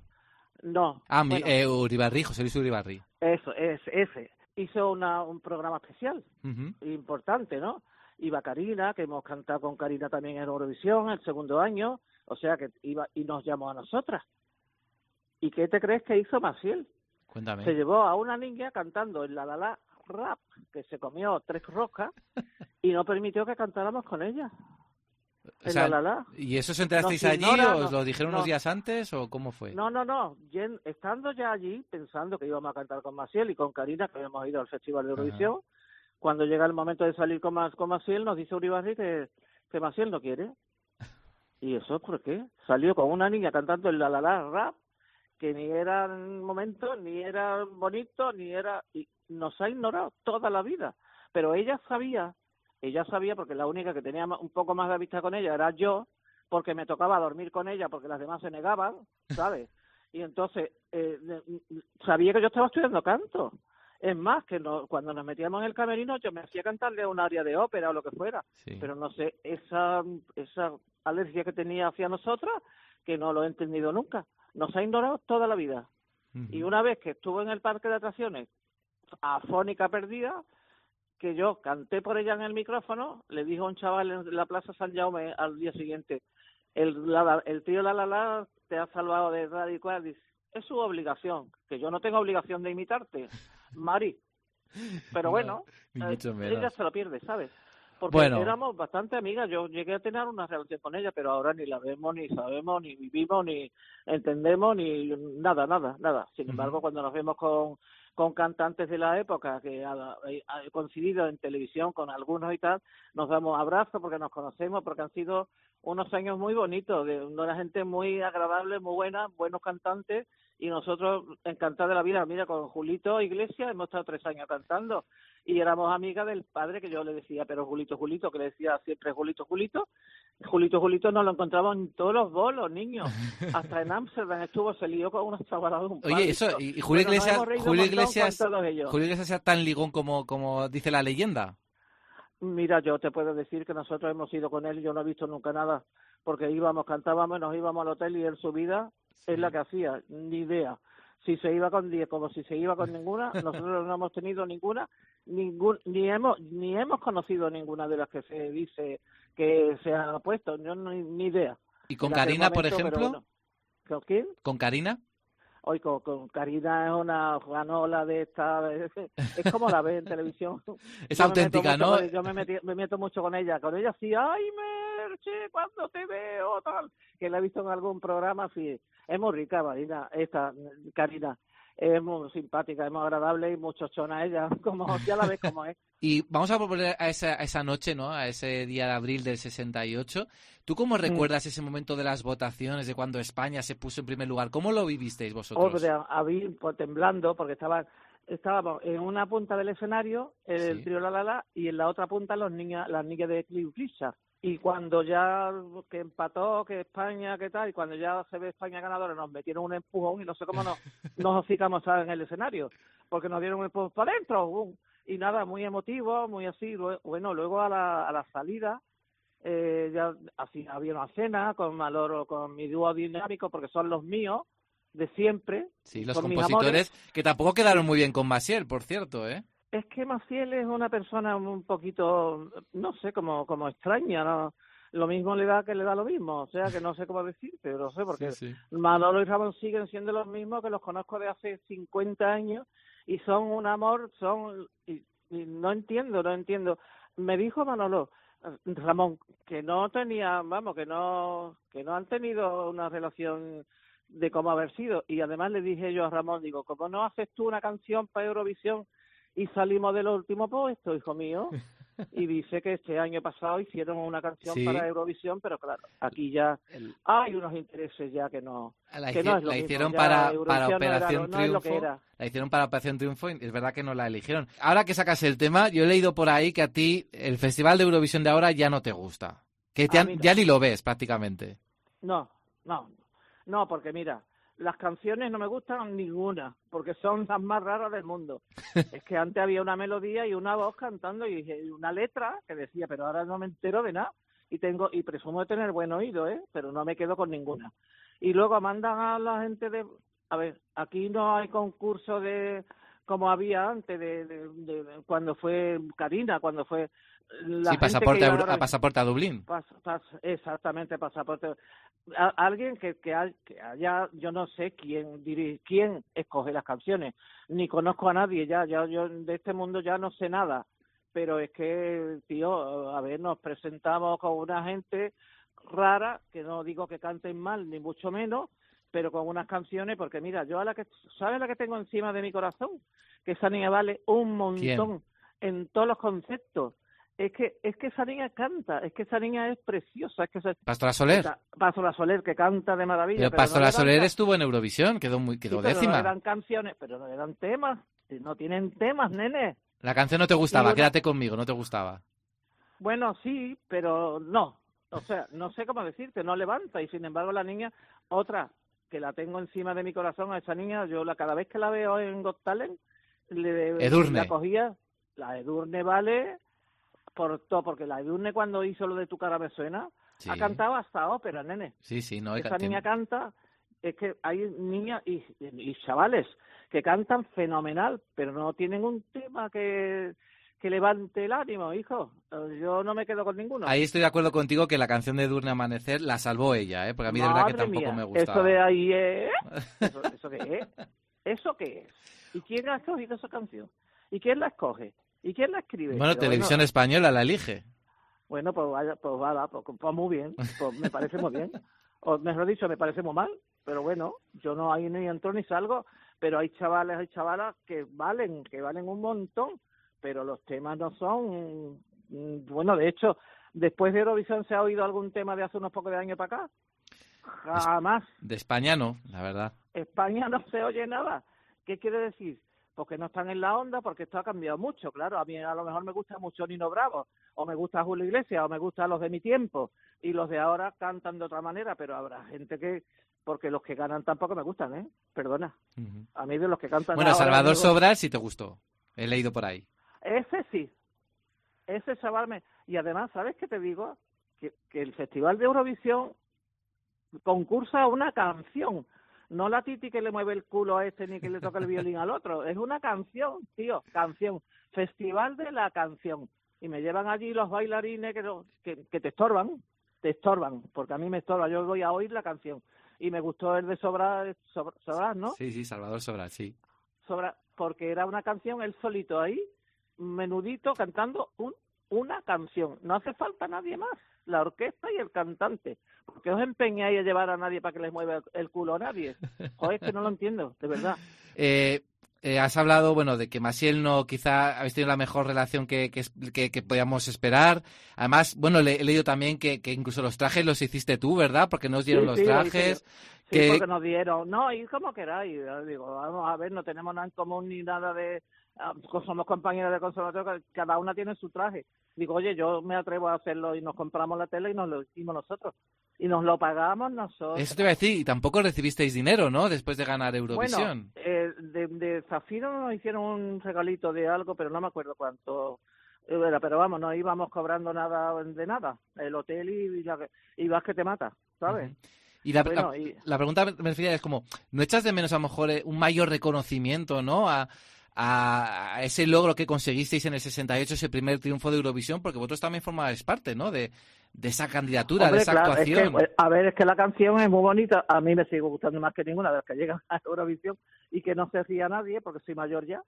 Pero es que, sí, pero es que la canción es muy bonita. Es que tiene una letra, es que tiene una alegría, es que el coro es importante ahí. Mucho, sí, sí. bastante importante, pero bueno, en su día no, en su día nos hicieron a lo mejor caso y luego ya, pues bueno, pues no, no nos han hecho más caso, pero ya pasa muchos años eso, ya Bueno, son muchos años. yo tengo que decir que- son que me 50 siento- y 50 y tantos años ya. Me siento, yo me siento muy ilusionado y muy orgulloso de haber podido hablar contigo para este programa. Te lo agradezco muchísimo.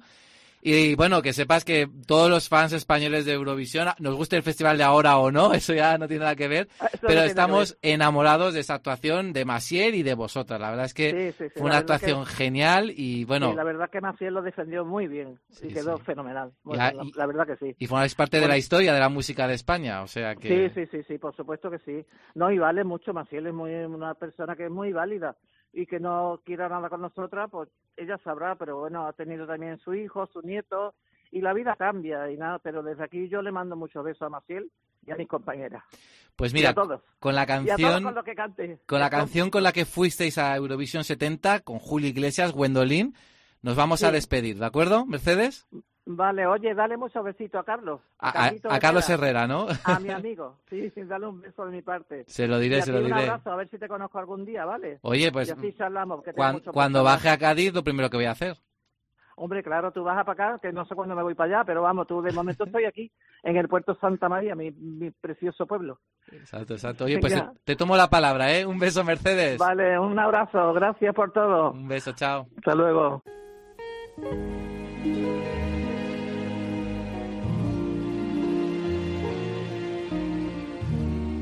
Tan dentro de mí conservo el calor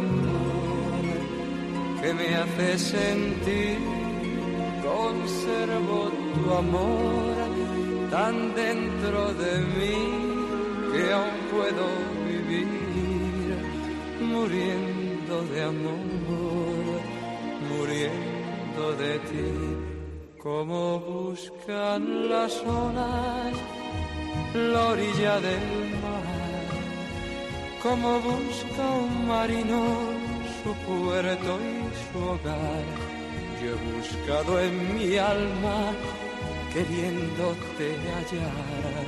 Y tan solo encontré mi soledad.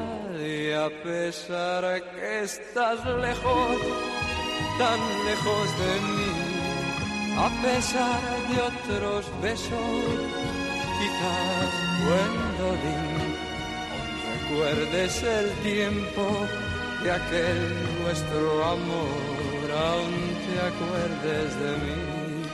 Bueno, vaya entrevista que nos ha dado Mercedes Balimaña, de verdad, una de las más bonitas que yo recuerdo. Y me encanta que haya hablado sin pelos en la lengua sobre Maciel, sobre qué le parece el festival de ahora, sus vivencias en el mundo de la música. Bueno, fantástica, fantástica Mercedes, muchísimas gracias por haber compartido unos minutos con nosotros. Y con ella cerramos este pasaporte a Eurovisión. Gracias a todos por escucharnos una semana más y recordad que dentro de 15 días volveremos a estar aquí para seguir hablando de las preselecciones y de todas las novedades de esta carrera eurovisiva hacia el micrófono de cristal que cada vez se está poniendo más y más interesante. Muchas gracias a todos y hasta la próxima